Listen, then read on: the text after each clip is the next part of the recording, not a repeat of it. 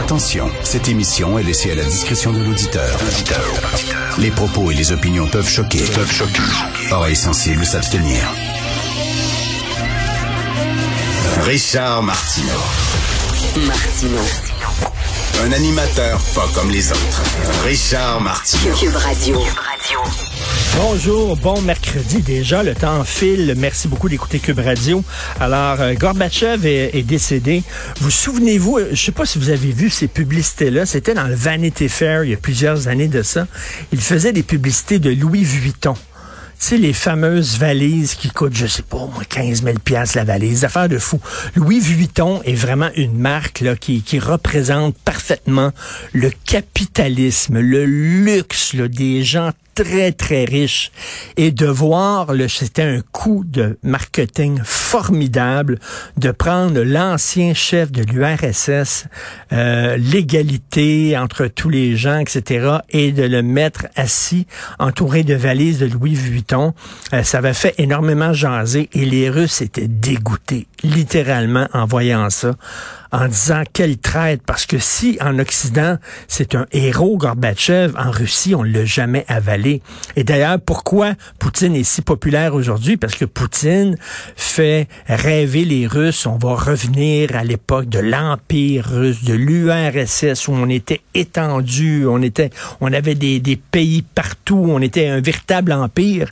Et les gens, euh, bizarrement en Russie, s'ennuient de cette époque-là du grand empire russe qui avait défait totalement Gorbatchev. Et là, la page couverture euh, du Devoir, il y a un texte très intéressant euh, de Sarah Ramouni et le titre c'est Gorbatchev, fossoyeur involontaire de l'URSS. Et ça, j'aime bien ce mot-là, involontaire.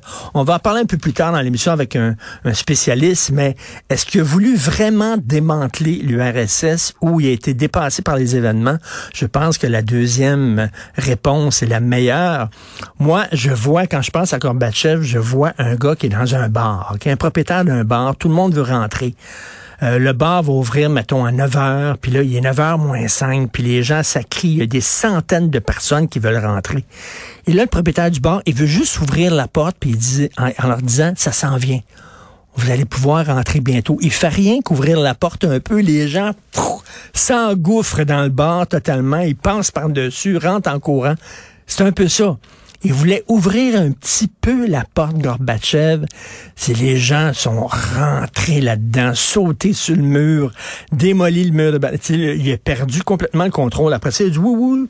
C'est le grand sauveur. euh, le grand... Non, non. Je pense qu'il n'avait pas prévu ça. Donc, on va en parler un peu plus tard.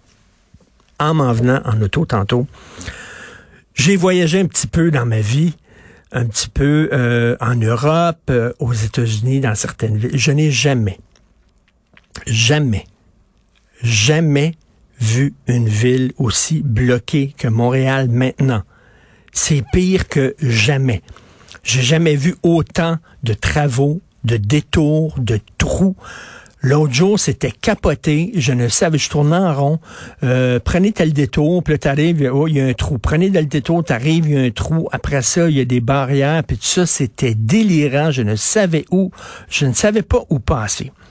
OK, il y a ça. La ville est complètement bloquée, totalement. Deuxièmement, je vous en ai souvent parlé. Quand je viens ici, à Cube, je descends l'avenue du Parc et au coin de du Parc et Milton, tu as une vingtaine de sans-abri qui sont là, qui dorment devant les commerces, qui chient devant les commerces, qui vomissent, qui T'arrives à 7 heures du matin, ils sont déjà faits au bout. Ça fait, ça fait, ça fait mal. C'est la misère humaine. Les commerçants sont en maudit. Il y a des commerces qui ont fermé. Les résidents, à un moment donné, ont fait une marche en disant, Ben, ça n'a plus de Christie de bon sens, là. Dire, on rentre chez nous, il faut les enjamber. À un moment donné, pouvez-vous régler ça? Exactement. Ça fait des années que ça dure. Je suis passé ce matin. C'était encore pire que jamais. Et Valérie Plante, incapable de régler ce problème-là, qui est un problème là, c'est un coin de rue. Saint-Laurent-Milton, il y a des sans-abri. Peut-on régler ça? Incapable. Incapable de régler le problème de la mobilité. Et là, vous allez me dire qu'elle va régler le problème de la criminalité à Montréal. Vraiment? Vous pensez qu'elle va faire ça? Est incapable de régler des problèmes comme ça, qui sont pourtant euh, assez locaux. Et là, elle, devant, devant ce problème-là, la criminalité, ce n'est pas la bonne personne. C'est une personne qui vient du milieu communautaire. Je dis pas qu'il faut avoir Robocop comme maire de Montréal ou mairesse de Montréal.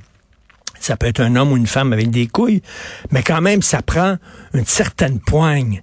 Et là, ce n'est pas la bonne personne pour régler ce genre de problème-là. On s'en va maintenant tout de suite à Jean-François Lisée et Thomas Mulcair. Non, à LCN, tiens, à LCN. Pas tout de suite, euh, Jean-François. À Félix. Félix n'est pas là.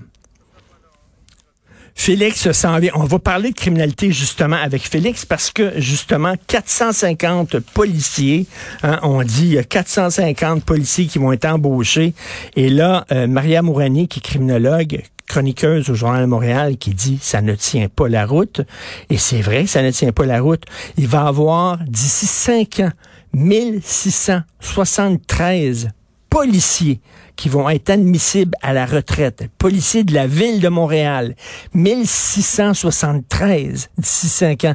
Va falloir les remplacer et malheureusement, les jeunes recrues qui sortent des écoles de police ne veulent pas nécessairement aller travailler à Montréal.